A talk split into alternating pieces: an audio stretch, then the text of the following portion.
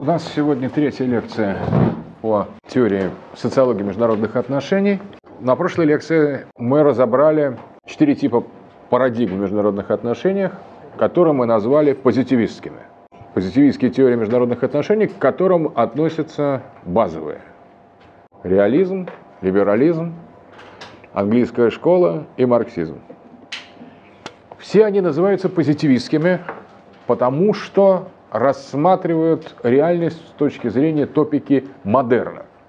Давайте обратим внимание на эту топику. Это для социологов и для специалистов международных отношений, политологов, философов является принципиальным.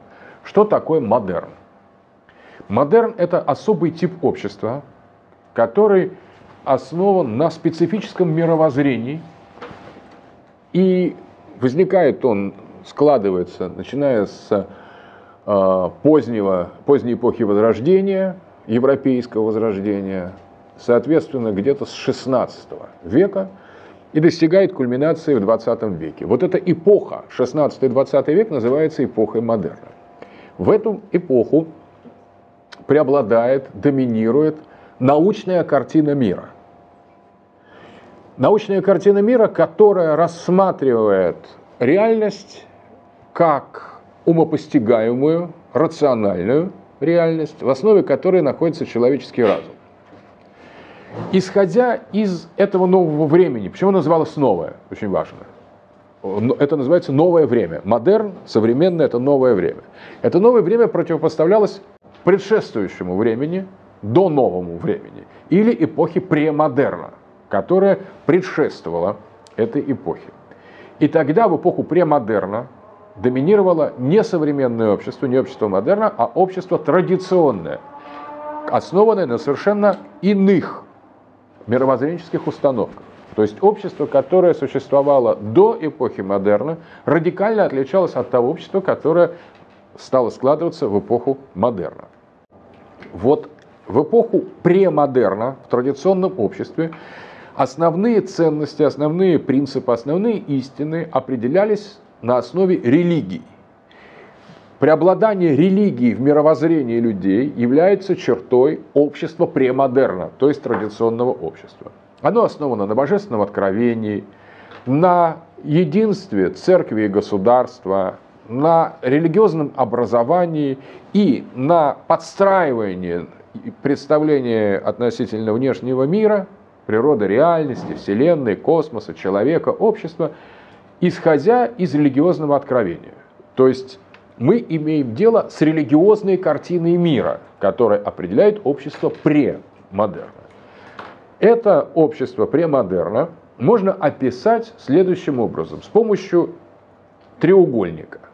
С помощью треугольника, во главе которого находится Бог, который является творцом мира, Бог, единый Бог. Он творит два, от него расходятся два луча творит два принципиальных начала. Человека, субъект, человек тварен, является тварью божественной, и мир, объект, который тоже творит Бог. Так вот, все мировоззрение эпохи премодерна основано на том, что такова реальность.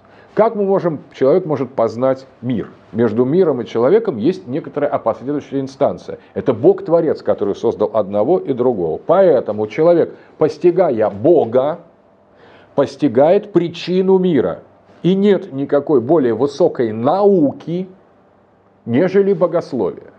Постигая самого себя, как Творца, как твари Бога, человек, постигая себя как тварь, постигает Творца. Постигая Творца, он постигает того, кто сотворил внешний мир, реальность вокруг него. Поэтому человек постигает с закрытыми глазами. Это Платин говорил, традиционный философ. Постижение с открытыми глазами не дает нам знания. Знание можно получить только закрыв глаза. То есть познав самого себя. Познав самого себя, можно познать своего Творца. Познав своего Творца, человек постигает весь мир, который является произведением этого Творца. Таким образом, общие меры между индивидуумом, человеком, и внешним миром, космосом, можно найти вот эту общую меру не между ними непосредственно в этой нижней грани, где объединяет основание нашего треугольника, а через посредством божества. Вот приблизительно такая модель доминировала в религиозном мировоззрении и лежала в основе не только научной картины мира, потому что тогда тоже была наука, но она была богословской наукой, религиозной наукой, и была связана с постижением божества. Теология и религия была главной, а остальные науки обслуживали ее, эту религию. Но также это проецировалось на политику, обратите внимание, отсюда идея священной Римской империи, например, или священной империи, потому что политическая организация мыслилась как творение Бога. Точно так же. Э, церковь, как институт, в центре которого лежит Бог, стоит Бог, э, государство как институт политический, в центре которого стоит церковь, а в центре которой Бог. Отсюда вот идея излияния вот этой божественной благодати через разные инстанции, через священство церковь, через государственных деятелей на весь мир. Таким образом, и международные отношения в эпоху премодерна, в эпохе традиционного общества, они были окрашены религиозным началом. Ну, отсюда столкновение, например, крестовые походы. Три первых крестовых похода, которые были организованы католиками против мусульман за контроль над Святой Землей, Иерусалимом, громом Господним. А четвертый крестовый поход, который тоже, был, тоже был, должен был быть направлен против мусульман, закончился взятием Константинополя. Казалось бы, почему христиане-католики взяли Константинополь, христианский город, и почему они разрушили храм Христовый, э, разорили храм Святой Софии, почему там устроили совершенно непотребные действия? Почему? Потому что на самом деле жители Византии католики считали еретиками, а жители Византии считали католиков еретиками. Западное и восточное христианство друг друга анафематствовали в 1054 году, и поэтому взятие Константинополя – рассматривалось крестоносцами в четвертом крестовом походе как легитимное, легальное политическое действие, связанное с тем, чтобы покарать отступников, еретиков. Таким образом, религиозный фактор доминировал во международных отношениях и предопределял их структуру. Потому что сама картина мира, с которой оперировала эпоха премодерна, с которой оперировало традиционное общество, было основано на а, представлении о принципиальном и преобладающем значении религиозного фактора. Это вот картина мира премодерна. Ее сменила картина мира модерна, которая принципиально отличалась от этого, от предшествующей картины, следующим. В этой картине мира верхняя вершина треугольника там, где мы располагали Бога, начинает вначале выноситься за скобки, а потом и отмирает. То есть постепенно значение Бога как промежуточной инстанции между человеком и миром, как изначальной причины и человека, и мира, ставится под сомнение, потом выносится в рациональную сферу, а потом исчезает вовсе. Поэтому фраза Ницше «Бог умер» с точки зрения философии науки, с точки зрения социологии имеет колоссальное значение. Ницше об этом провозгласил уже во второй половине XIX века. Бог умер. Что он имел в виду? Это означает, что вот эта инстанция в эпохе модерна, верхняя точка треугольника, она пропала из виду, скрылась за горизонтом. Неважно, э, была, была ли она признана откровенно как в атеизме несуществующей, или просто рассматривалась как некая рациональная причина, кауза, как в случае деизма. Это деизм это такая философия, которая признает Бога, но считает, что он не, непонятен, что это чисто рациональная гипотеза, которая говорит о причине существования. Это такой Бог без религии, деистский Бог, Бог философов. Так вот, э, в принципе, самое главное э, смысл этой картины мира, современной картины, которая лежит в основе позитивизма, позитивизма, о котором мы говорим, в том числе и позитивизм в международных отношениях, это скажем, э, абсолютизация такой современной картины мира. Так вот, э, представление об этой картине мира можно э, получить, исходя из остаточного принципа. Представим, что в нашем треугольнике убрали инстанцию Бога. Кто у нас остался? Человек и мир, субъект и объект. Вполне всего это отразил французский философ-просветитель Рене Декарт – Рене Декарт, и поэтому это называется еще картезианский, он картезиус, по латыни писалось его э, имя. Рене Декарт, картезиус, это картезианская система э, мировоззрения или картезианская картина мира. она называется также дуалистической картиной мира или рационалистской картиной мира. Почему она дуалистическая? Потому что в этой картине мира утверждается, что есть только человек и Бог. И, прошу прощения, только человек и мир. Только субъект и объект. И человек есть познающий, активный, носитель активного начала, а мир есть противостоящий ему костный объект. И между ними нет никаких других отношений, кроме как познания и противостояния. Отсюда Фрэнсис Бэкон, тоже теоретик этого нового времени, говорит, что теперь задача человека завоевать природу, подчинить себе природу. Это означает то же самое, что познать природу. Подчинить и познать – это строго одно и то же. То есть задача научного мировоззрения – это поставить субъекта над объектом. Объект большой, субъект маленький, но субъект разумный и активный, а объект а, огромный и пассивный. И вот это противостояние человека и природы при отсутствии общей меры в Боге становится основой научной картины мира, которая переносит центр внимания из веры на разум, из представления о священном божественном существе на представление о самостоятельном мире, в котором действует этот разумный познающий субъект. И еще это называется субъект-объектной топикой. Что значит топика? Топика – это некая карта, только карта интеллектуальных идей. Это некоторая схема, на которой можно отмечать различные положения различных предметов, вещей, явлений, но также и идей. То есть это карта идеального мира, топика, от греческого слова топос. Так вот, в этой интеллектуальной топике нового времени доминирует субъект-объектное отношение. При этом Существует несколько версий того, что является первичным в этой топике. Одни философы утверждают, что первичным является субъект. Это приводит к субъективному идеализму, к солипсизму и утверждение, что изначален лишь человеческий субъект или человеческий разум. Это вот кантианская модель. Когда об объекте сказать ничего нельзя, все свойства объекта как вот у Канта или особенно еще у Беркли, переписываются объектом со стороны субъекта. То есть вот одно из решений. У нас есть дуаль, дуализм картезианский, и мы теперь говорим, что первично. Некоторые представители, некоторые идеалистические философии, субъективный идеализм утверждают, что первичен субъект, рассудок человеческий. Существует другая э, линия в современной философии, которая утверждает, что первичен объект. Это э, э, так называемая э, эмпирическая наука, особенно распространенная в Англии, Э, Ньютон, который говорит, в опыте, в опыте ничего, кроме в опыте, в опыте. Все, что не дано в опыте, то не существует.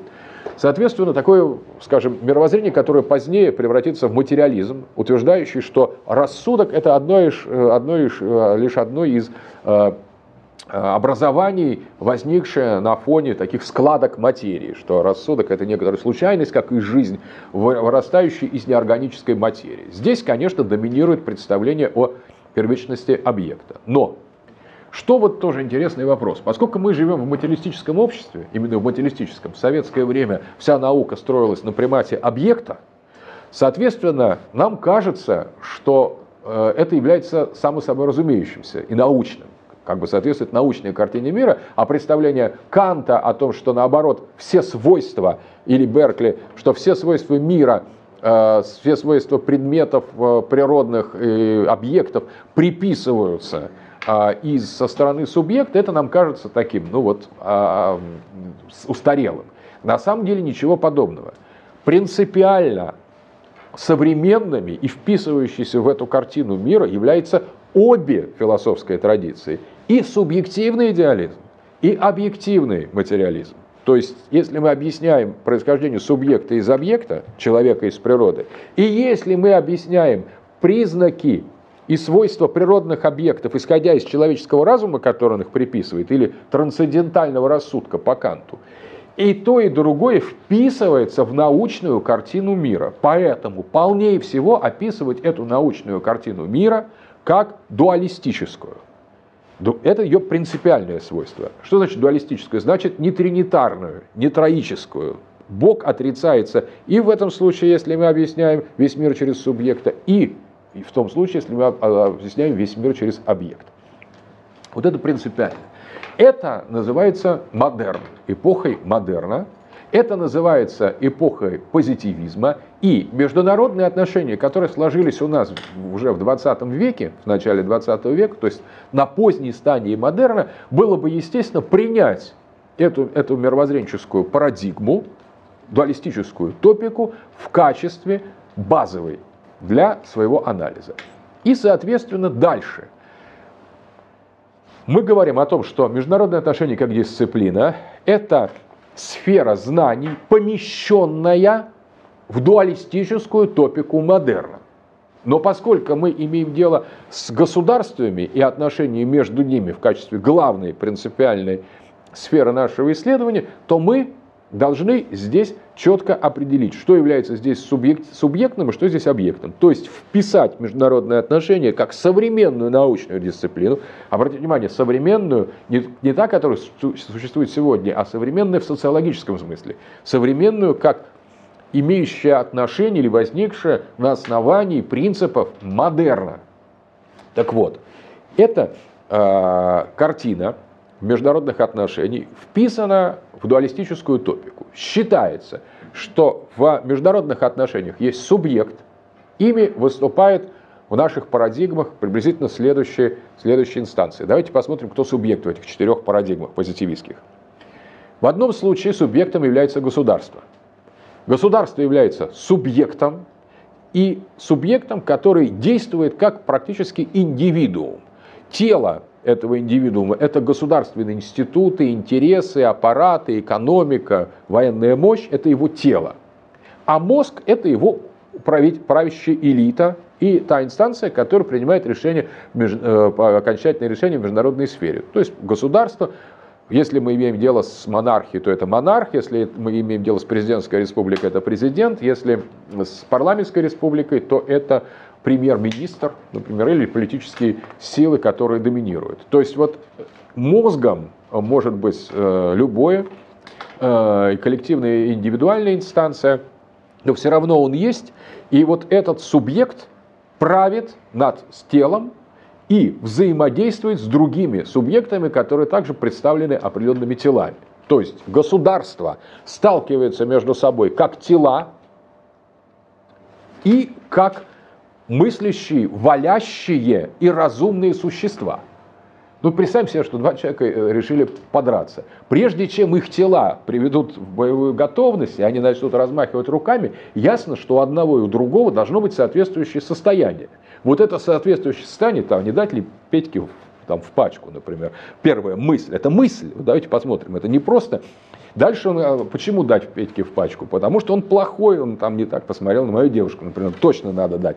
И вот постепенно происходят э, такое рациональные, волитивные импульсы, которые вот как бы э, подготавливают сражение двух, как бы сказать, молодых людей. Также между государствами. Вначале идут рациональные модели, а вот не напасть ли нам на Сирию, например, думают американцы. С одной стороны, там далеко, не, не, непонятно зачем, а потом, с другой стороны, ну, они же там не, не соблюдают какие-то права человека, такие как в Ливии или в Ираке, вот у нас соблюдаются замечательно. Вот поэтому нам бы надо туда э, вторгнуться. То есть идет волитивный импульс, разумный расчет, и потом уже приводится вся вот материальная инфраструктура в действие.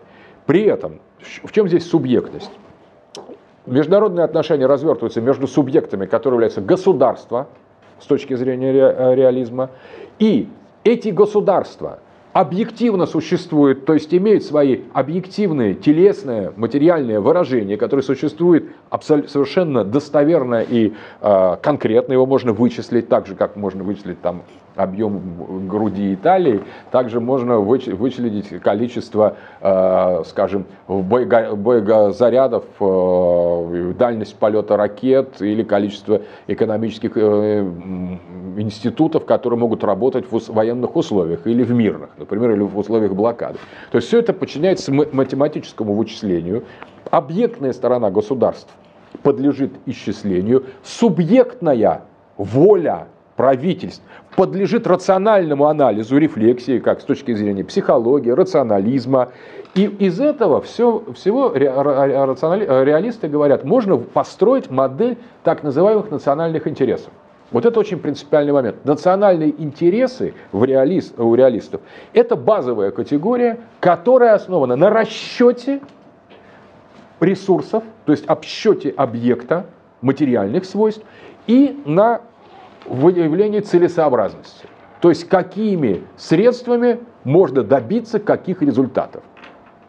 Это соотношение субъектной воли и разума в политической элите, обращенной к объектной сфере ресурсов данного государства, другого государства, осмысление в а, самой структуру международных отношений в ее материалистическом, неизменном таком объектном ключе, все это порождает концепцию национальных интересов. И вот эти национальные интересы в реализме становятся мерой соотношения субъекта и объекта. То есть между субъектом и объектом находятся национальные интересы. Ясно, что в этом случае признается субъективная рациональная деятельность одного государства, другая, другого государства, и признается объективное существование физического оформления, такого силового оформления каждого из этих государств. Соотношение между ними с помощью конкретных стратегий, конкретных э, практик э, служит для э, вычисления национального интереса. Иными словами, в таком случае национальный интерес, на этом настаивают реалисты, приобретает почти научный характер. То есть национальный интерес не то, что думает Петров или Сидоров, или агент влияния какой-нибудь, там еще другой, а об этих национальных интересах. Это национальные интересы, это просто практически то, что высчитывается с помощью разных методик. О методиках можно спорить, но они все исходят из этого, что есть какие-то желания, пожелания субъекта, у государства, и есть какие-то ограничения, внутренние и внешние. Внешние границы, или кто не, не позволяет там расширить свою территорию, есть какие-то законодательные ограничения, поправки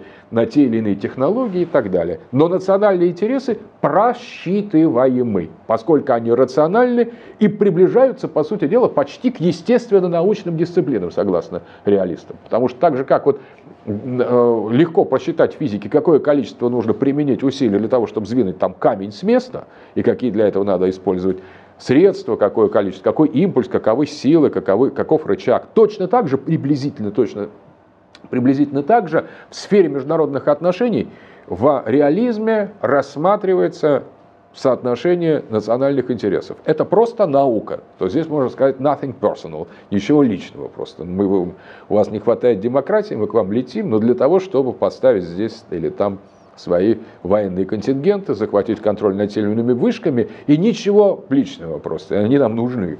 А вы нам ничего не сделаете за это. Считают, например, одни и реализуют так свои проекты. Иногда удачные, иногда нет, ну дальше кто-то их поправляет. Жизнь корректирует так, так же, как корректирует определенные эксперименты теории физиков. Понятно, почему здесь позитивно. Здесь никто не вмешивается, нет никакой священной цели ни у кого. Просто есть интересы одного государства, есть возможности, есть интересы у другого, есть возможности. И вот эти национальные интересы находятся в состоянии конфликта. Конфликт этих интересов – естественная среда международных отношений, которая постоянно уравновешивается, балансируется. Кто-то усиливает свой потенциал, кто-то э, ослабляет его и так далее. Вот почему эта парадигма является позитивистской. И вот почему она является современной парадигмой э, международных отношений. Реализм – это современная позитивистская модель э, международных отношений, парадигма. Соответственно, здесь нет Бога, нет религии, Здесь нет, по сути дела, ничего того, к чему стоило бы или можно было бы апеллировать для того, чтобы найти инстанцию, ради которой не, со, не осуществлять того или иного действия своих национальных интересов. То есть здесь национальные интересы являются ну, как бы абсолютными. Они очень рациональные, они просчитываются механически, но просчитавшись, они становятся почти объективной реальностью, так же, как закон всемирного тяготения. Так считают реалисты, их представители КАР, а, Моргентау крупнейший. Вот это одна из версий, мы немножко уже о ней говорили, о реализме. Вторая версия, либерализм. Это тоже позитивистская модель, тоже современная, но она э, тоже действует в рамках субъект-объектной топики и признает объективное существование государств, субъективную э, волю элит, но это направление, больший акцент либерализма ставит на субъективную сторону э, процесса международных отношений. И тогда появляется самый главный критерий либеральных теорий международных отношений – это учет политического режима, а конкретно демократии. То есть учет политического режима с точки зрения реалистов малозначимая вещь. То есть отношения между монархией и республикой все равно с точки зрения реалистов будут строиться исходя из интересов монархии и республики. Даже, кстати, вот пример реалистского отношения. Альянс Америки и Саудовской Аравии. США демократическая страна, которая пылинку замечает, если кто-то, какой-то гей-парад, там, не дай бог, кто-то выступит против прав, прав геев, немедленно человека хватают, сажают лет на 10. И в это время у их главного партнера на Ближнем Востоке, Саудовской Аравии, по пятницам отрубают руки, женщинам там запрещено, там, если ресница видна, все, ее могут сжечь немедленно, просто ее закутывают в черные а, одежды, сажают там где-то за, за три э, или четыре покрывала, и со своим братом она может потом говорить только спиной и каком-то особом таком шипящем языке, не дай бог, чтобы его не как-то не, не пробудить в нем чего непонятно. Вот в такой совершенно недемократической стране у Америки прекрасные отношения просто. И нефть идет, и взаимные контакты, и финансирование, инвестиции. Там нет, там прав человека вообще не валялось сроду, там ни одного человека это никого не считают, только э, там как бы исполнение религиозных моделей. И для американских реалистов в этом нет никакой проблемы, потому что это союзное э, США государство, союзное, оно э, позволяет США реализовывать свои национальные интересы, позволяет. Все, прекрасно, достаточно, этого достаточно. То есть режим не имеет значения. Вот это очень важно. Это принцип реализма. Политический режим не имеет значения. Любое государство будет две демократии между собой, если вступят, найдут какое-то противоречие, будут воевать с, э, с э, монархизмом можно демократиям поддерживать отношения спокойно, с религиозными фанатиками, черт знает с кем, лишь бы это соответствовало национальным интересам. Это реализм, ничего персонального. Теперь дальше, либерализм. Э, этот Э, этот, эта парадигма в международных отношениях ставит акцент на субъективном факторе и говорит, очень важно, какое государство, демократическое или нет. Ну, это вот основная база. Если демократическое, то это очень хорошее государство, либералы говорят. А если не демократическое, тогда его надо сделать демократическим. То есть демократия рассматривается как нормативный тип государства в международных отношениях. Второй принцип либерализма – Демократии с друг другом не воюют. Это главный закон, на котором настаивают либералы. И, соответственно, если от, мы имеем дело отношения в международных в сфере между двумя демократиями, это одно, утверждают либералы. А если нет, то это другое. И предполагается, что весь мир должен и может стать демократическим, это называется процесс демократизации, тогда не будет войн, тогда не будет государств, и тогда нравственное, субъективное, мирное, субъектное начало полностью подчинить себе телесный материальный мир. То есть в данном случае речь идет о том, а, что субъект победит объект.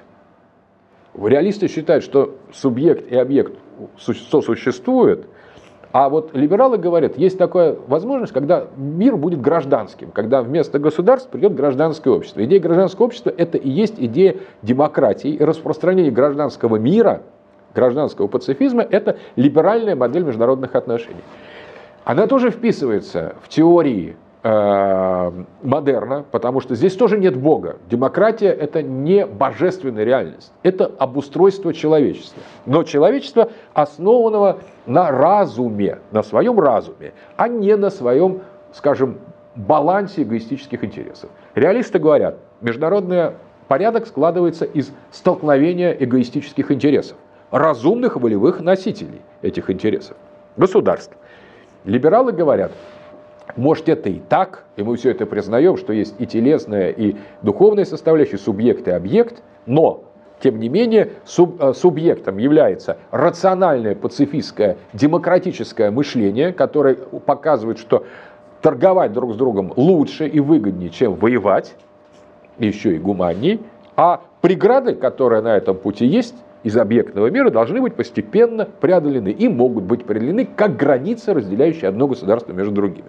Подсюда вытекает, что либеральная модель лежит в основе глобализации. Раз, является модерном. Два, пози- признает позитивистскую топику субъекта и объекта, и субъект и объект могут быть просчитаны, но уже не национальные интересы, а интересы демократизации в глобальном масштабе, ну, вначале в региональном масштабе, потом все более и более в широком, является главной нормативной целью и парадигмой международных отношений в либерализме. Другой подход, тоже парадигма модерна, но смотрите, как по-другому сконфигурировано отношение субъекта и объекта. Здесь субъект, как рациональный человеческий субъект, именно рациональный, не божественный, не мессианский, совершенно э, такой трезво расчетливый, торговый субъект, торгующий субъект, отсюда глобальный рынок, конец истории Фукуямы, смены, смена Э, закрытие истории, потому что история это столкновение государств с международной точки зрения, с точки зрения международных отношений. История это история войны и, мирных периодов между ними. Так Фукуяма говорит, вся эта история заканчивается, потому что больше не будет войн. И тогда будет только одна торговля. Соответственно, рационально торговое значение э, сознания побеждает воинственное сознание, и либералы, либералы одерживают победу над реалистами в международных отношениях. Но, тем не менее, это тоже рамки модерна. Теперь дальше. Третье. Лондонская э, английская школа, английская школа э, международных отношений. Это парадигма промежуточная, ну уже, наверное, понятно, которая говорит, что есть субъекты, и они такие же субъекты, как государство. То есть в этом отношении совпадают с реалистами, представители английской школы международных отношений. Но совпадая с реалистами, что субъектом является национальное государство, они постулируют в отношениях между этими государствами не произвольную анархию, каждый за себя, а некую социальную систему. Соответственно, здесь фактор э, такого самостоятельности сохраняется индивидуумов, но добавляется фактор э, социализации этих государств в процессе того, что мы называли, называли Society of the States. Бул, как э, теоретик как раз э, английской школы, основатель, э, так приблизительно и утверждает. Здесь существует промежуточная модель, во всех отношениях английская школа с точки зрения своих выводов находится между э, реалистской и либеральной, соответственно, здесь есть большее значение идеалистического или субъектного фактора, нежели в Э, реализме, но меньшего, нежели в либерализме. Понятно. Здесь можно большего достичь переговорами, миром и торговлей или какими-то санкциями, но на самом деле все равно субъектами остаются именно эти независимые э, автономные государства, почти как у реалистов. Другое дело, что отношения между ними мыслятся как более системное э, поле, нежели произвольное, хаотическое и состоящее, складывающееся из баланса сиюминутных сил интересов и э, э, воли. Итак, последняя, четвертая э, модель позитивистская, она тоже является современной, потому что марксисты верят в существование классов. Они считают, что классы представляют собой и объективное явление, и субъективное явление. То есть пролетариат – это, э, с одной стороны, некоторое строгое, строго фиксирование состояния общества, связанное как раз с материей, и вот отсюда как раз один из марксистов, Лукач, говорил о том, что в пролетарии, в рабочем, материя, субъект совпадает с объектом. То есть это такой субъект, который имеет дело непосредственно с материей. Так вот, тем не менее, объективно существующий класс пролетариата и объективно существующий класс буржуазии. Эти два объективно существующих класса наделены разным субъективным сознанием, то есть имеют, представляют собой два разных субъекта, и два разных объекта, которые находятся между собой в антагонистическом борьбе. И точно так же, как в рамках глобальной э, парадигмы модерна с субъект-объектной топикой, здесь признается существование и того, и другого, и объекта, и субъекта, и утверждается, что и субъект, и объект представляют собой четко фиксируемые реальности, между которыми идет реальная борьба, которая в которой побеждают вначале буржуа, но в конце, после мировой революции, должны победить пролетариаты, пролетарии как класс. И эта победа является конкретной, материальной, четко, четко фиксированной. Значит, все четыре парадигмы, которые мы разобрали, классические парадигмы международных отношений, являются позитивистскими и принадлежат к эпохе модерна.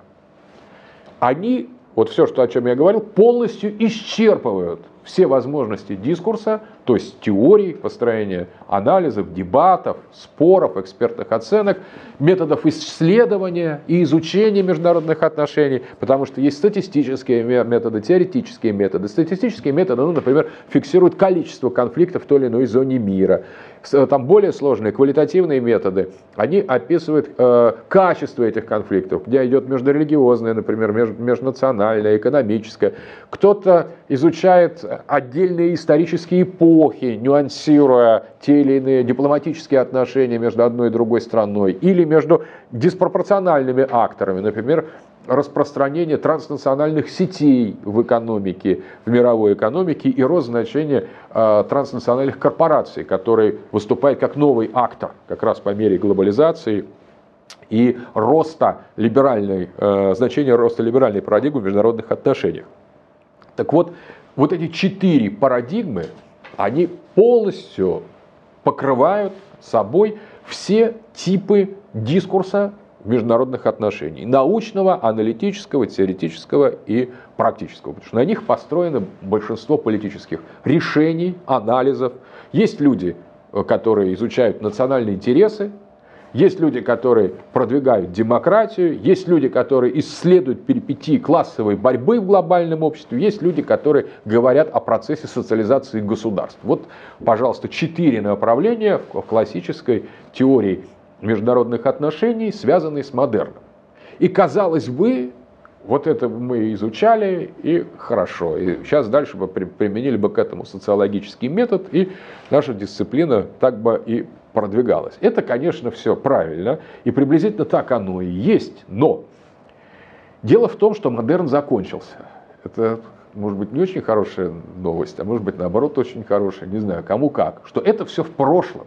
То есть как в свое время кончилось традиционное общество, основанное на религии, где вера в Бога была безусловным альфа и омегой любого построения. Почему там, например, надо начать войну? Потому что Бог. А почему там не надо? Что Бог запретил. Почему надо таким-то, таким-то э, слоям населения там, отдать землю? Потому что земля Божия. Или не отдавать, потому что земля принадлежит правящему классу. То есть э, Бог как аргумент в традиционном обществе был доминирующим мировоззренческим аргументом напрямую, но это же совсем грубо говорю, либо косвенно, через систему богословских обоснований, которые имели свою институциализацию, свою сложную э, юридическую базу и так далее. Но все право было божественным правом в начале, а потом уже человеческим. И человеческое было вообще рассматривалось как какое-то то, что требуется соблюдать исключительно потому, что оно исходило из божественного. Теперь модерн все наоборот стало человеческим. Все право, все было построено на основании рационального э, эксперимента, все было, а, а, должно было иметь четкий совершенно рациональный подсчет, все стало человеческим, все стало разумным, все стало научным, все стало субъект-объектным, без всякого бога был субъект, был объект, и они друг с другом вступали в разные отношения. Ну и это тоже закончилось, точно так же, как закончилась религиозная цивилизация. Модерн – это позавчерашний день каком смысле, вы скажете? В каком смысле? Как же так? Позавчерашний день. А где же мы живем? А вот это интересный момент, что мы живем в переходном состоянии, в состоянии транзиции, транзитивном состоянии, переходном, фазы, в момент фазового перехода между модерном и, кто знает? Слышали про постмодерн? Представляете, что это такое? Или так? Значит, теперь несколько слов про постмодерн. Постмодерн – это не просто постмодернизм, это не Сорокин и Пелевин, как представители э, художественной литературы или фильмы Тарантино. Есть постмодернизм, но постмодерн – это социологическая парадигма, которая столь же отличается от парадигмы модерна, как сама парадигма отличалась от парадигмы премодерна. Что здесь происходит? В чем ее смысл? Дело в том, что если парадигма модерна с философской точки зрения абсолютно свято была уверена в существовании субъекта и объекта, даже если она по-разному распределяла первичность между этим, что первично, бытие или сознание, субъект или объект, могло быть по-разному. Кто-то говорил субъект, кто-то говорил объект, и и те, и другие попадали в модерн Потому что условием попадания в мировоззрение модерна – это отрицание Бога. Если вы отрицаете Бога, значит вы современные, уже современные, все, молодцы. А другое дело, что вы выводите из чего? Себя ли из материи, как дарвинисты, из червячков, которые эволюционировали и стали такими замечательными людьми. Либо наоборот, вы считаете, что вот это весь внешний мир, ваша галлюцинация, мир как воля представления Шопенгауэра, например. Мир как воля и представление. Бога нет, все позволено, но это мой, мой мир, считает Шопенгауэр. Я созда- творю его через волю и представление. Два свойства субъекта – воля и мышление. Я представляю мир, а наделяю это представление своей волей. И вот он становится вот таким вот. Здравствуйте, я Шопенгауэр. И, соответственно, вторая модель. Главное, Бога что нет. Вот Бога нет, тогда можно и червячок, и Шопенгауэр. А вот если Бог, то мы попадаем в премодерн. Все, это мы становимся в другую парадигму попадаем.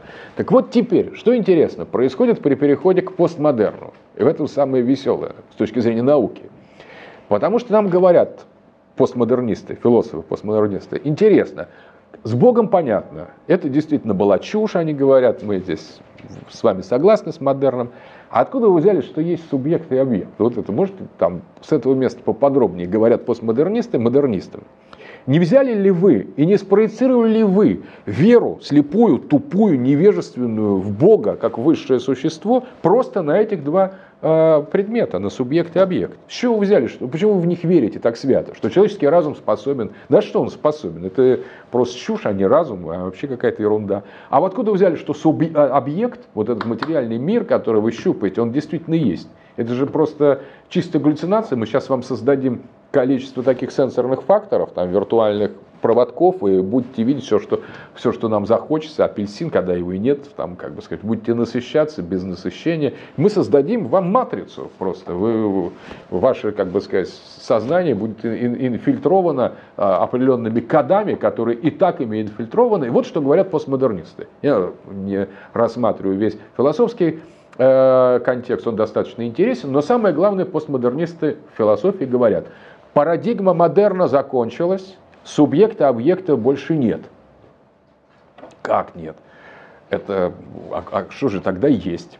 Э, это вопрос такой, на самом деле, не очень веселый. Но вспомним, как начиналось изгнание Бога. Ведь вначале не, Ницше начался, э, появился Ницше и сказал, Бога нет, и началась современная цивилизация. Наоборот, современная цивилизация начала ставить Бога под вопрос.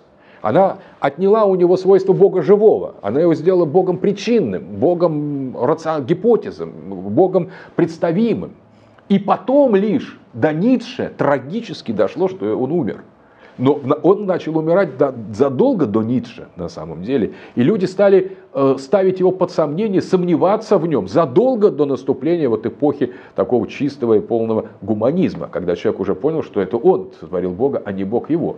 И вот так же постмодернисты, сегодняшние постмодернисты, они только начинают ставить под вопрос субъекта объекта. Они говорят просто, что если мы посмотрим аргументацию, почему вы верите в субъекта, или в объект, или в эту вот картезианскую топику, мы видим те же самые догмы, мы видим те же самые ничем не обоснованные какие-то э, мракобесные истины, какие-то аксиомы, которые никто не брался там ставить под сомнение, какие-то эргосум Декарта. Я мыслю следующее существую. Во-первых, почему вытекает существую, почему мысли, там, может, не ты мыслишь, а вообще это как бы матрица мыслит за тебя. То есть много разных вопросов накопилось у постмодернистов, которые приписали этим двум субъекту-объекту, вот этим точкам, топики, два вопросительных знака.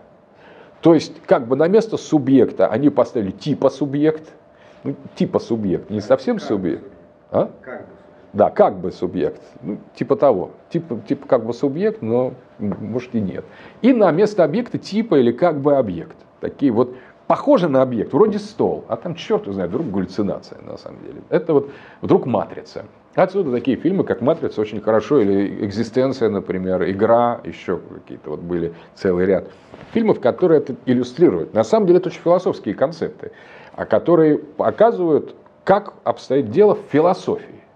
И вот философия в своих гуманитарных составляющих, и в первую очередь в философской, собственно говоря, среде, в социологии и в других науках с удовольствием двинулась в этом направлении и сказала, так, друзья, мы покидаем эпоху модерна и переходим в неопределенную топику, где субъект и объект более не являются жесткими достоверностями, где они поставлены под вопрос, и баланс и отношения между ними нам непонятен. То есть на самом деле этот субъект а, и этот объект – это некоторые наводки, некоторые коды, некоторые структуры, которые имплементируются в человеческое общество или куда-то, куда мы не знаем, в определенную среду, и тогда уже с двух сторон от этих кодов – формируется псевдосубъект, псевдообъект. Представляете? То есть речь идет о том, что как было сложно э, изгнать Бога для того, чтобы создать двуполя, такую двойственную дуалистическую модель. И не сразу люди обнаружили, нащупали то, что вытекает, остается после. Многие кричали, что это сатанизм, заговор и так далее. А на самом деле из под отсутствующих богов появился субъект и объект. Так вот сейчас постмодернисты ждут, когда из-под отсутствующего субъекта и объекта выберется нечто иное. Текст, контекст, матрица, виртуальный мир, коды. Что-то, что формирует на двух сторонах субъект и объект, но предшествует им. Это вещь непростая, но это парадигма, которая уже в качестве такой принята в гуманитарных науках. И к чему она применена? А вот тут самое интересное, практически ко всему. Нет современной гуманитарной, социальной или политической науки, которая бы не имела бы раздел постмодернизма или постмодерна. Существует пост модернистская политика, биополитика, сетевая политика. Существует социология постмодерна, вот, например, жидкое общество Зигмунда Баумана. Вообще в социологии постмодерн стремительно развивается. Бурдье в значительной степени является постмодернистом.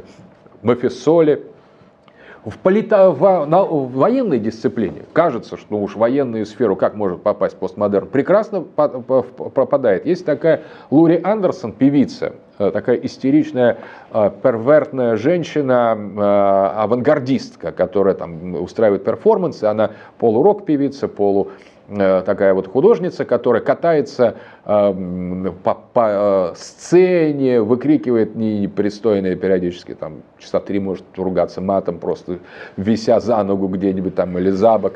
Ну, в общем, осуществляет современное искусство, причем такие э, скандальные формы. И вот Лори Андерсон получила э, несколько лет назад контракт на то, что она будет этим заниматься на военной базе США где мыслители по разработке новых э, форм вооружений, новых типов оружия будут наблюдать за ее беснованием, за ее припадками, истерическими и наркотическими трипами и что-то свое соображать. По-моему, раньше времени сократился этот, оборвали этот э, э, контракт, но сам факт, что он был и что это, этим люди думают, соответственно, означает, что происходит имплементация, внедрение постмодернистских практик и стратегий в самые рациональные, разумные военные э, проекты США. Также существует теория хаоса Томаса Мана в военной сфере, когда э, раньше он утверждает, что военное искусство было связано в эпохе модерна с завоеванием и подчинением государства, территориальной аннексией, установлением контроля над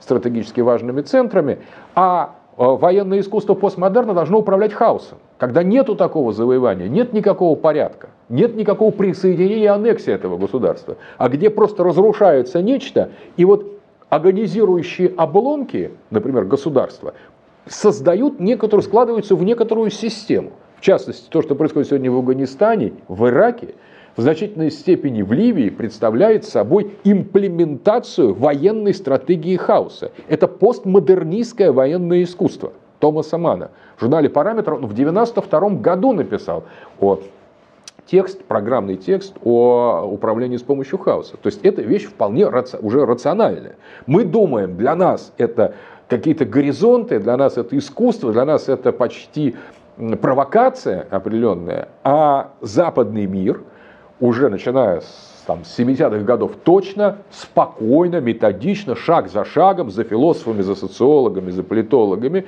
переходят к этому постмодерну, к новой парадигме. И, соответственно, мы перелистываем страницу, мы имеем дело уже на сегодняшний момент с очень мощной номенклатурой постмодернистских теорий международных отношений. которые представляют собой не какие-то первые э, попытки применить постмодернистскую модель к международным отношениям, а уже развитые школы, которые попадают в понятие постпозитивизма. Таким образом, мы, пройдя так просто предварительно познакомившись с классическими теориями международных отношений, с четырьмя парадигмами, которые сами по себе могут занимать, конечно, очень много времени изучения их. Это очень глубокие вещи. Каждый из этих направлений имеет своих авторов, свои школы. Мы подробно не будем об говорить. Но для того, чтобы познакомиться с общим содержанием курса, надо, конечно, посмотреть и еще на ту часть, которая нам предстоит. Мы дублируем наш курс тем, что существует, оказывается, еще и постпозитивистские целом постмодернистские теории международных отношений, которые уже действуют в абсолютно новой топике. Интеллектуальной топике в топике постмодерна, когда субъект и объект не обеспечены, не гарантированы, поставлены под знак вопроса. И вот этот постмодерн, это не просто искусство или шутка, это вторая половина теории международных отношений, с которыми имеют дело научное сообщество. Все, кроме российского. В мире, на самом деле, практически теории пост постпозитивистские, они рассматриваются сейчас ну, даже не то, что наравне с позитивистскими, но гораздо больше, поскольку речь идет о фазовом переходе. Он еще не произошел.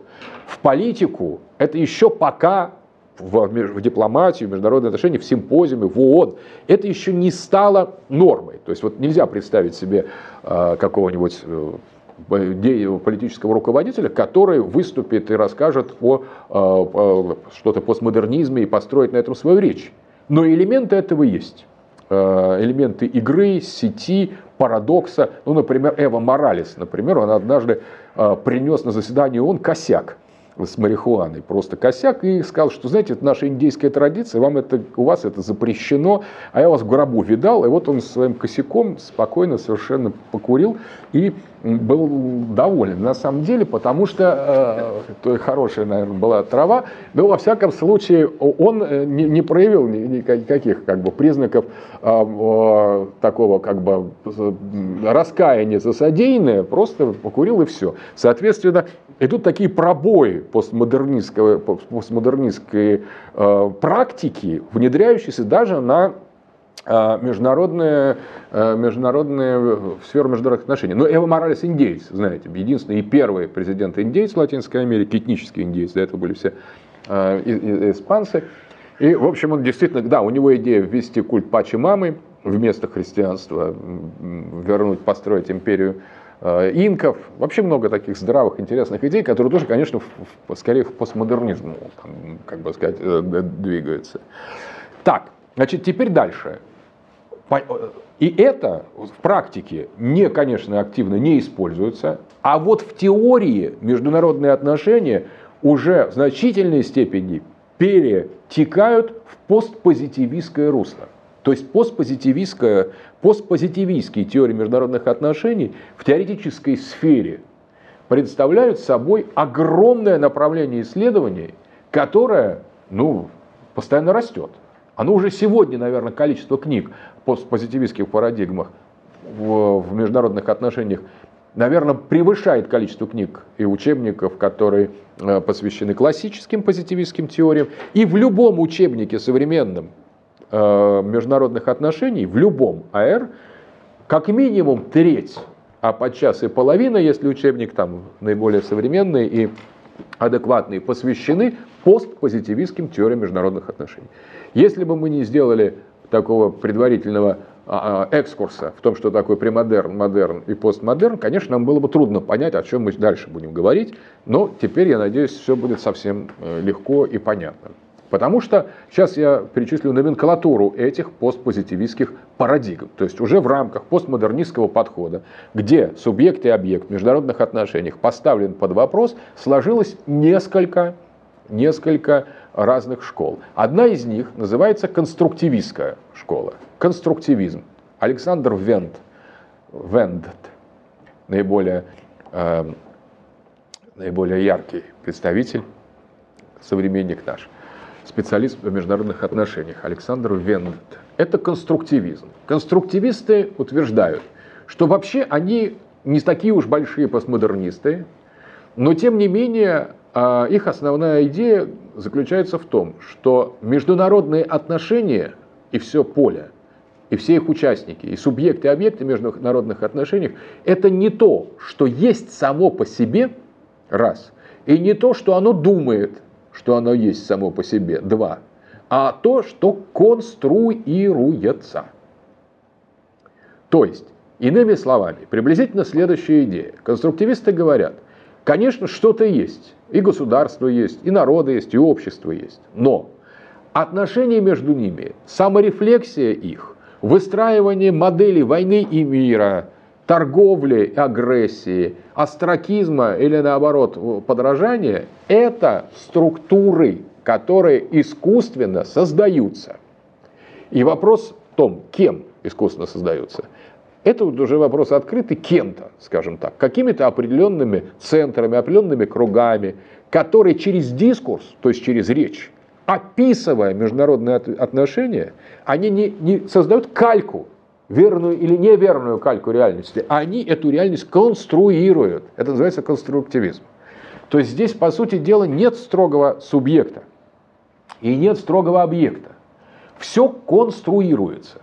Конструируется и объект, и субъект. В процессе конструирования. То есть есть конструирование, как главное содержание международных отношений. То есть в зависимости от того, как, например, в информационном потоке описывается президент Сирии Башар Асад, таков он и есть.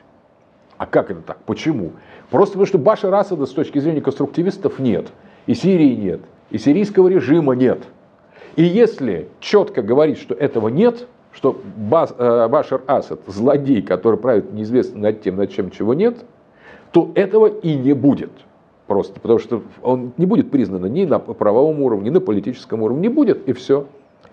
То есть тот, кто управляет дискурсом, тот управляет, управляет реальностью. Конечно, сегодня мы видим только фрагментарно использование подобных конструктивистских моделей в информационной борьбе, в пропаганде. А Путин говорит, нет, есть Башар Асад, и Сирия есть. Есть суверенное государство Сирия, есть законно избранный президент. И что вы здесь делаете, американцы там, и наемники из арабских стран? Путин свою конструирует реальность с Сирией, с Башаром Асадом. Сегодня пока мы еще видим ясно, кому это служит. Это просто пропаганда. Американцы хотят одного, поэтому про свою а, историю нам рассказывают, нарратив.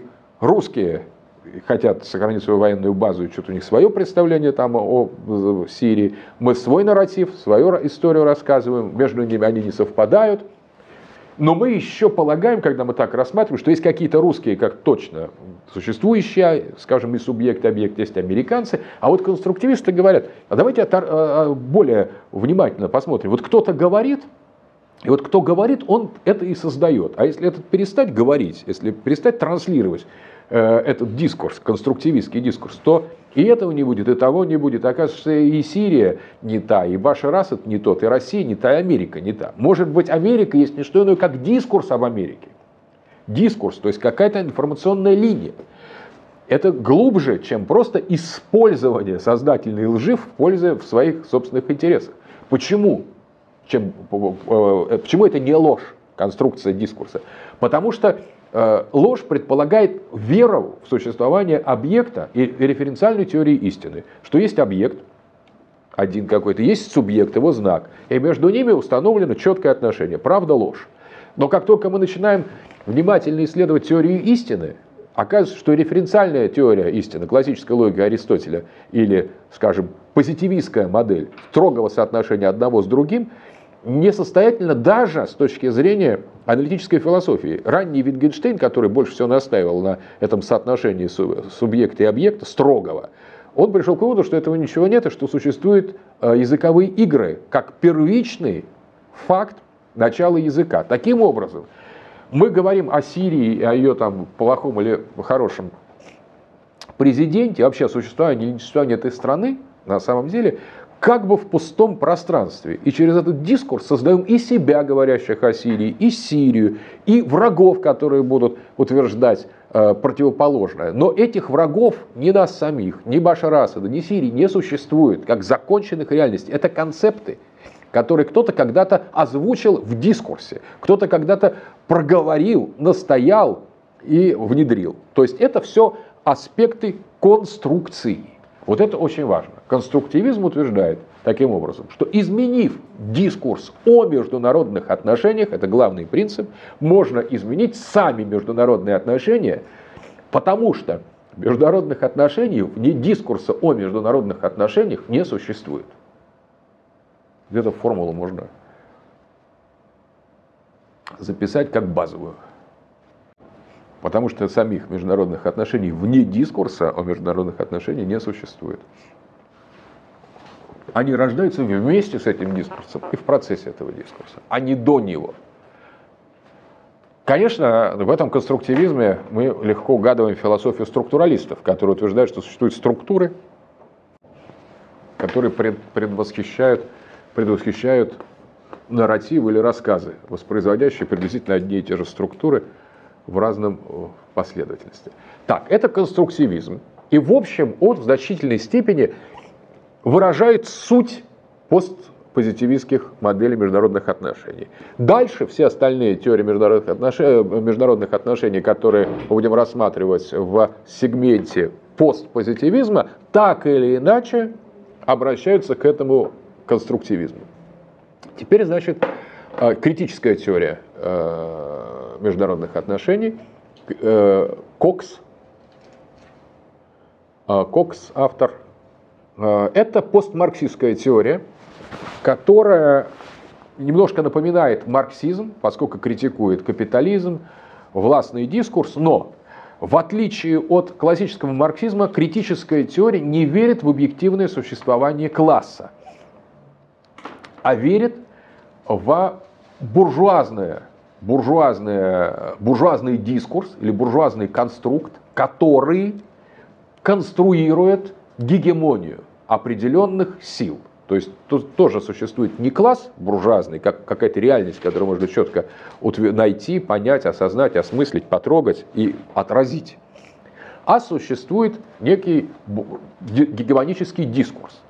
Здесь основную роль играет Грамши, Грамши – это Антонио Грамши, итальянский коммунист, который обратил внимание на то, что если Маркс считает, что все события, которые происходят в надстройке общества, то есть в социокультурной, политической сфере, имеют свое объяснение в базисе, то есть в материальной э, стороне производства, то есть в основном сводя все социально-политические процессы к тому, кто обладает контролем над средства производства. Если это буржуазия, то это один политический строй, если это прилетает, то другой политический строй, между ними существует антагонизм. Грамши говорит, это правильно, это все правильно, он марксист. Но надо учесть еще такое явление, как интеллигенция. Интеллигенция, которая является носителем гегемонистской стратегии. То есть интеллигенция, которая не является напрямую буржуазной, не является напрямую зависимой от материального, э, э, от денег, которые получаются в процессе эксплуатации рабочих, но эта интеллигенция является воспроизводящей властный дискурс, как некое самостоятельное явление в надстройке, а не в базисе. Интеллигенция принадлежит к надстройке. Но эта интеллигенция может и чаще всего в буржуазных обществах обслуживать буржуазию и транслировать буржуазный дискурс, через свою культуру, через свои произведения искусств, через свою музыку, через э, свою эстетику, через свою поэзию, через свою литературу. А может и встать на сторону пролетариата и транслировать контргегемонистический дискурс. И вот это основная идея Кокса, это идея организации контргегемонистского проекта, что существует властный дискурс, буржуазный дискурс, а противостоять ему должен не дискурс э, пролетариата, а дискурс контргегемонистской мировой интеллигенции, которая должна по-другому осмыслить модель международных отношений и настоять на принципиальном изменении отношения к гегемонии глобального Запада, гегемонии капиталистических стран и гегемонии мировой буржуазии. Что сама гегемония мировой буржуазии есть не что иное, как дискурс о гегемонии мировой буржуазии, который в значительной степени укрепляет и конституирует эту гегемонию. То есть это главная идея критической теории. Дальше разоблачается этот дискурс, буржуазный дискурс, и создается проект другого разговора о международных отношениях с позиции контргегемонистической. И так же, как конструктивисты, Кокс считает, что если говорить о международных отношениях с позиции контргегемонии, эта контргегемония может быть реализована на практике, потому что никакой практики нет. Потому что практика это тоже дискурс о практике. То есть если оспаривать доминацию Соединенных Штатов в мировой модели, э, оспаривать э, богатый север и говорить о негегемонистической структуре международных отношений, эта структура будет не гегемонистической, просто будет, поскольку она тоже связана с этим дискурсом. Это называется критическая теория. И дальше представители критической теории занимаются очень интересной вещью. Они берут любое высказывание представителя э, науки международных отношений и говорят, ну смотрите, это же явно нас программирует. Вот каждое высказывание, кто-то говорит, мы открыли такую-то закономерность, представитель теории международных отношений, любой, позитивистской подходит представитель критической теории. Это вы открыли, что нам здесь рассказываете? Это вы нас кодируете тем, что вы открыли. Вы просто навязываете нам, что государство – это акторы, например, и действуют в своих э, национальных интересах. Вот когда вы это говорите или пишете на своих страницах, вы делаете так, чтобы государства были акторами международных отношений и руководствовались своими вот взятыми с потолка национальными интересами. То есть это все такая активная форма суггестии, гипноза с точки зрения представителей критической школы э, в международных отношениях, дискурс о международных отношениях – это пристрастный гипноз. То есть гипноз, форма такой НЛП. И все учебники э, в теории международных отношений представляют собой просто НЛП. Нейролингвистическое программирование всех, кто их читает, вот тот так и будет действовать и программируется таким образом. А если говорят, представитель критической теории, посмотреть на вещи по-другому, этот гипноз рассеется. И мы можем создать, говорят они, контргегемонистскую теорию международных отношений, написанных э, не со стороны вот этой вот буржуазной, э, буржуазного дискурса, который все пронизывает, а совершенно с другой точки зрения. Это такой постмарксизм. Их отличие от марксизма в том, что они не верят в объективное существование буржуазии, и пролетариаты считают, что и то, и то есть дискурс Буржуазный дискурс есть, а буржуазии нет. Пролетарский дискурс есть, а пролетариата нет. Но пролетариат, пролетариат мировой может возникнуть в ходе дискурса о нем. И возникает марксистская революция, когда э, миллиарды жителей Земли, которые, конечно же, не читали никакого капитала Маркса, даже те, кто его читали, его никто не понял. А если кто-то понял, очень небольшое количество людей, и они, по-моему, перестали быть марксистами. Ну или остались. Но это уже совсем другая история. Просто это абсолютно о другом.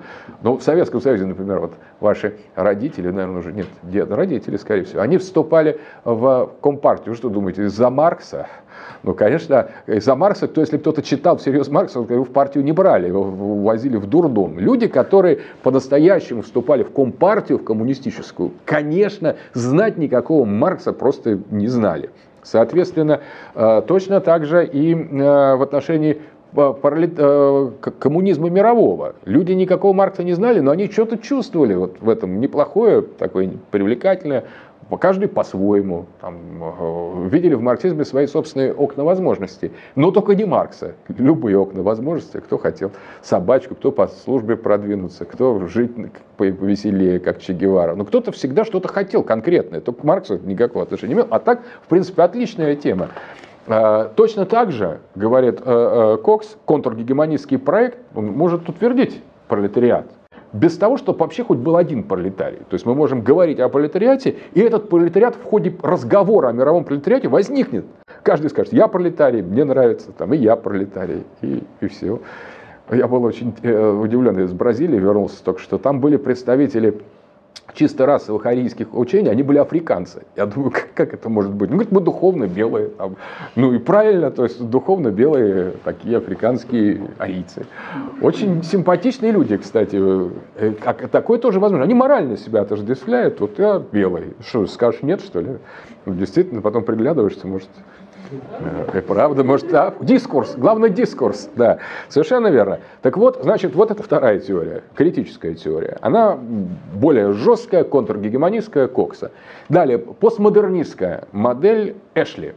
Э, Роберт Эшли, теоретик постмодернистская парадигма в международных отношениях, она тоже очень похожа. Ну, вообще, в принципе, если мы парадигму поняли, дальше нам довольно понятно.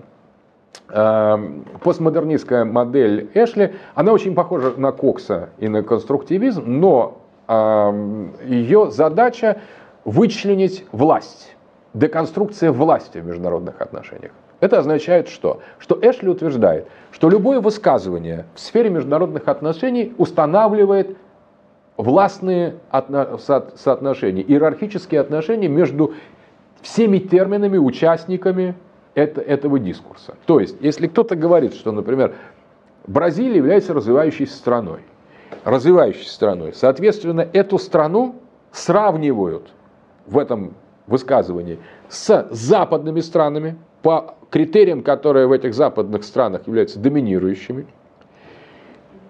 присваивают западным странам принцип нормы и того, что должно быть, видит несоответствие Бразилии, ставит Бразилию под эти западные страны. И таким образом роль Бразилии в международных отношениях является догоняющей, подчиненной, ослабленной и в конечном итоге по модели мастер-слейв. То есть мастер сверху, слейв снизу. То есть утверждается вертикаль власти. Отсюда возникает идея, что развивающаяся страна должна слушать развитую страну. В чем? Во всем.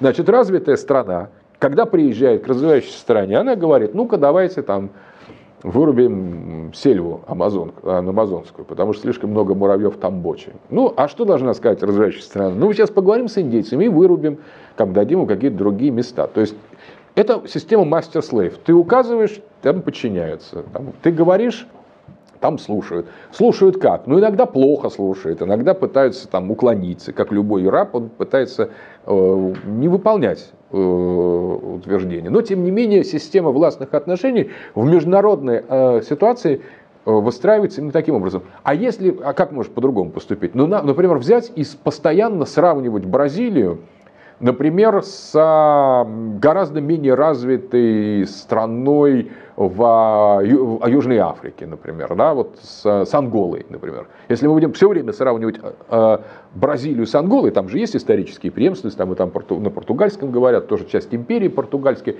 но в Анголе, конечно, дела стоят похуже, чем в Бразилии, а Бразилия свои самолеты строит. Давайте строить э, любой дискурс о международной политике Бразилии в сочетании с Анголой. И вы знаете, через некоторое время бразильцы скажут, что мы представители высшей расы, и мы здесь будем вам, ангольцам, э, которые развивающаяся страна, которая развивается в нашу сторону, указывать. Соответственно, постепенно в комплекс второстепенности пропадет и возникнет комплекс первостепенности. Кстати, вот я с одним геополитиком говорил, э, Андрей Мартин, очень интересный бразильский, он и говорит, э, надо ввести меридионализм, концепцию, когда страны южного полушария будут сравнивать свои ВВП, свой уровень развития, свое состояние там, социальных, других нужд, смертность, демографию друг с другом друг с другом, а не с Западом. И мы получим вообще другую картину.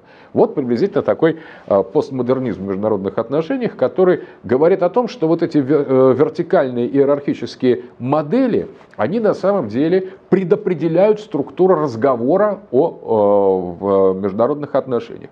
Но здесь не столько классовый момент, как у Кокса, э, контргегемонический, а здесь просто деконструкция власти. Вот этот проект постмодернистских международных отношениях, это деконструкция властного дискурса. Что значит деконструкция? Это э, поиск в любом высказывании, даже претендующем на научность или теоретичность, определенного заказа, в частности, работы на те или иные властные инстанции. Дискурс есть власть. Тот, кто этот дискурс осуществлять. Дискурс – это высказывание. Ну, знаете, дискурс – это речь, высказывание. Тот, кто произносит речь, тот уже устанавливает ряд систем, ряд иерархических отношений. Ну, например, главное – это подлежащее, оно главное, сказуемому подчинено. А, а дополнение является совсем уже пассивной частью предложения, потому что они зависят от вот этих двух главных членов, от э, подлежащего и сказуемого. Дополнение уже строится дальше. Ну, соответственно, точно так, как любое высказывание является иерархической, точно так же, когда мы сравниваем две вещи, мы волей-неволей обязательно приписываем им свойства лучшего и худшего, то есть выстраиваем между ними иерархическое отношение. Так вот, на, в уровне теории международных отношений, утверждают постмодернисты, любое высказывание не нейтрально. Любое высказывание несет в себе властный иерархический потенциал, то есть организует члены этого высказывания, структуры, процедуры, глаголы, действия, подлежащие э, сказуемые дополнения выстраивает по определенной иерархической модели. И кому это служит? Глобальной доминации. Глобальной доминации властных инстанций, в частности, там, однополярному миру.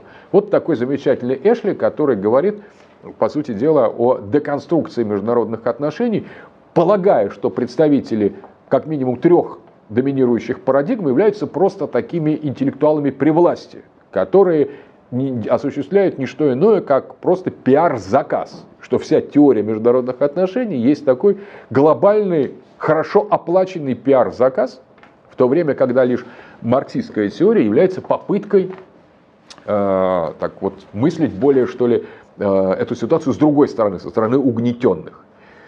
Вот этот, да, постмодернизм в международных отношениях еще одна парадигма. Крайне интересный, популярнейший на Западе. И сегодня практически, наверное, невозможно встретить ни одного, э, ни одного конгресса по международным отношениям, где бы не было представителей Эшли, где бы его фамилия не фигурировала, поскольку это совершенно новый ракурс на дебаты, например, там, реалистов и либералов придает. Представляете, приходит такой постмодернист, когда спорит э, реалист и либерал.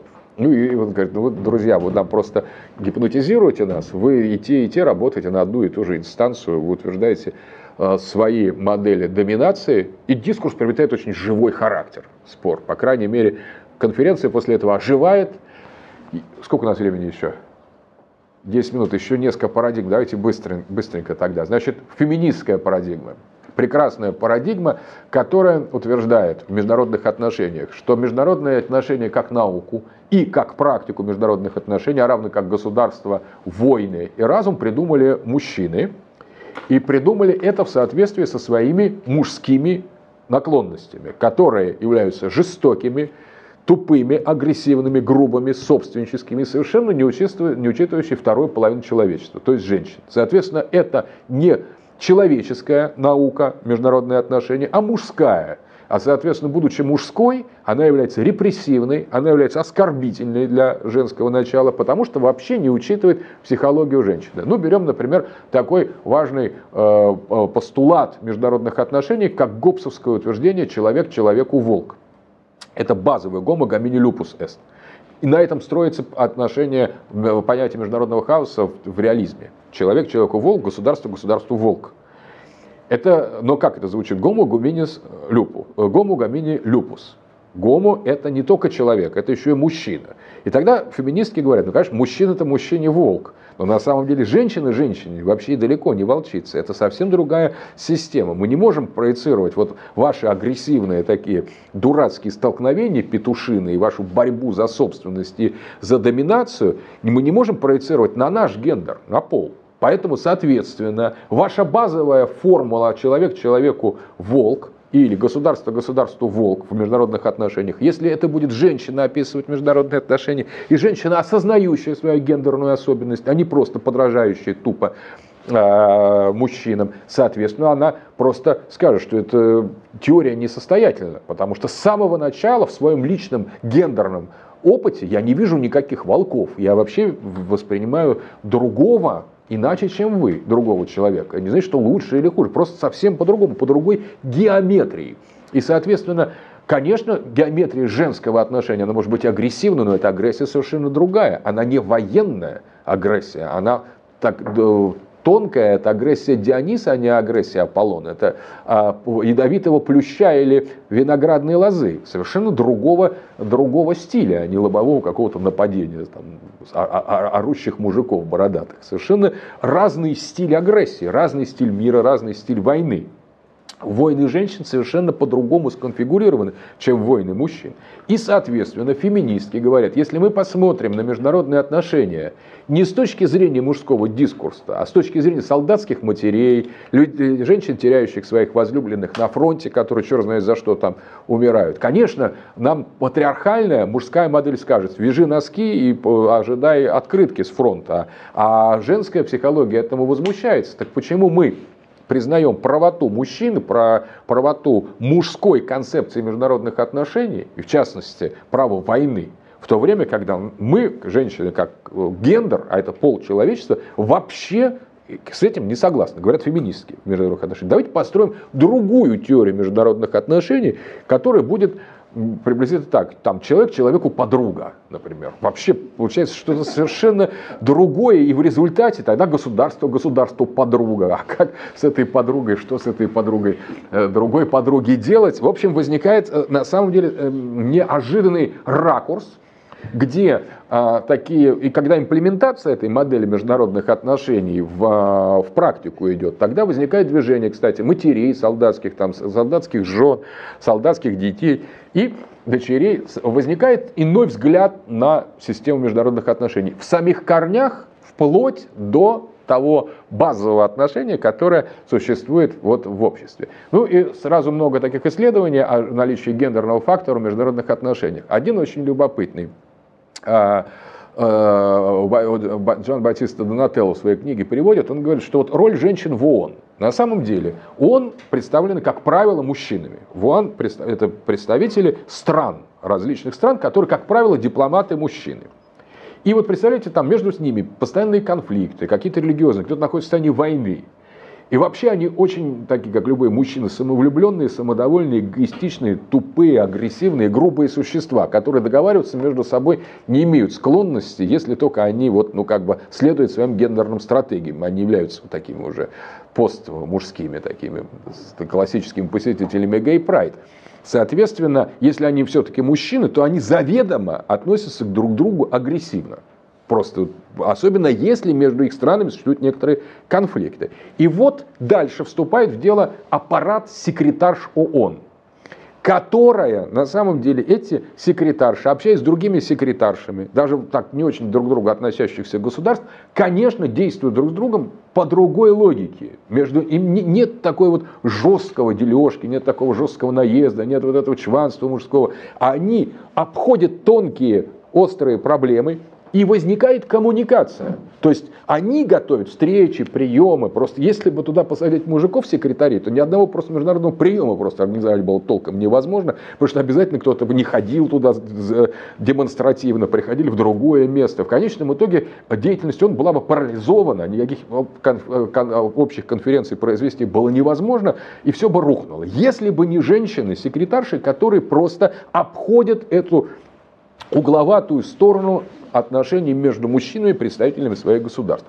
Ну, такой пример феминизма в международных отношениях. И, в общем-то, это хороший пример, как могла бы складываться международная ситуация, если бы женское начало более активно проявляло себя бы в вопросах дипломатии.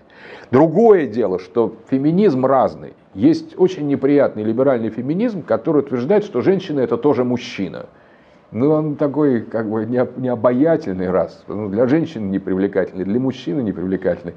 И, мол, дайте возможность служить в армии, дайте нам возможность быть, мы такие же мужики, бизнесом заниматься. Такие. Вот, в общем, это производит впечатление эстетически отталкивающее, и такие женщины есть в большой политике, но они просто имитируют мужчин. Они просто имитируют мужчин, и, собственно, женского в них нет. Они просто требуют таких же, ведут себя так же жестко, адекватно или там неадекватно, как мужчины. Поэтому их туда и пускают. А женщин, как женщин, представляющих своего гендера, Конечно, в дипломатической службе или в больших, крупных международных отношениях сложно встретить, потому что ее оттуда не, туда не пустят. Она с самого начала будет реализовывать те стратегии и те свойства, которые не дадут ей возможности карьерного роста. Потому что нормативным является мужской гендерный тип.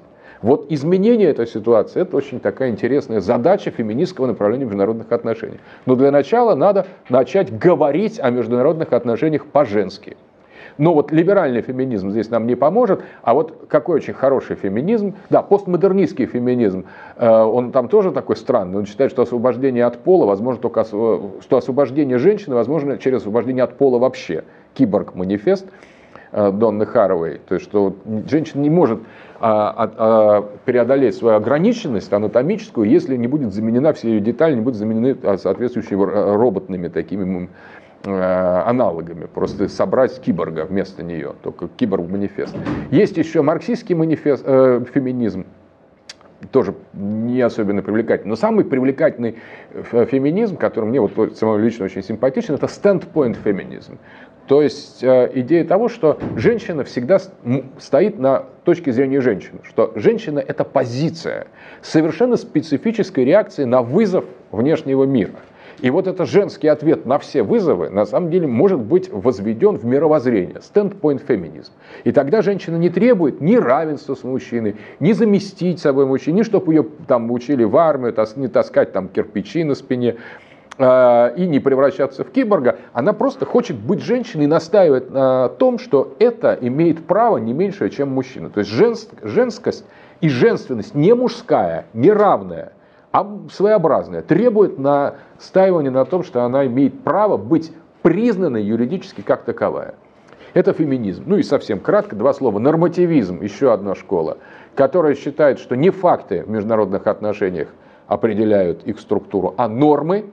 Нормы это как бы некоторые уложения, которые могут соблюдаться, не соблюдаться, но главное ввести нормы, а факты под них подстроиться. Еще одна парадигма международных отношений. Нормативизм.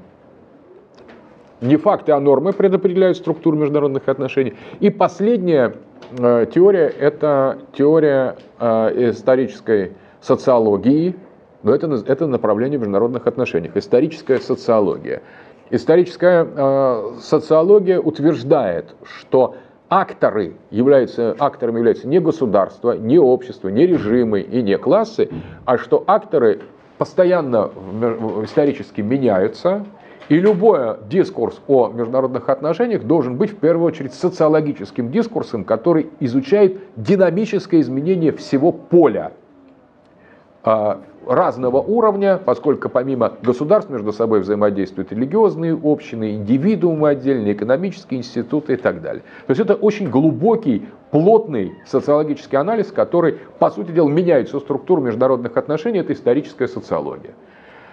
И последнее, что можно сказать, что все эти постмодернистские, постпозитивистские модели в международных отношениях, теории, они все строятся на социологическом анализе. Вот где можно развернуться социологии международных отношений. Мы видели, что было два входа социологии в классические теории, если помните, в, э, в лондонской школе международных отношений в марксизме, но уже в пост Э, позитивистских моделях практически все эти парадигмы и теории, они насыщены социологической методикой и легитимно входят в поле осмысления социологии международных отношений.